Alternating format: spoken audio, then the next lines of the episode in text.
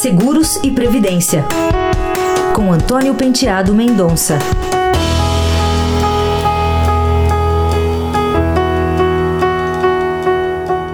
Olá, nós não percebemos muito os incêndios florestais que atingem o Brasil porque eles normalmente se abatem sobre o Pantanal, sobre o Cerrado no Planalto Central, sobre a Amazônia. As áreas urbanas brasileiras não são normalmente tão atingidas por estes incêndios como acontece agora no Chile. O Chile é uma tristeza. Mais de 100 pessoas perderam a vida e patrimônio de todas as naturezas foi completamente destruído pelas chamas.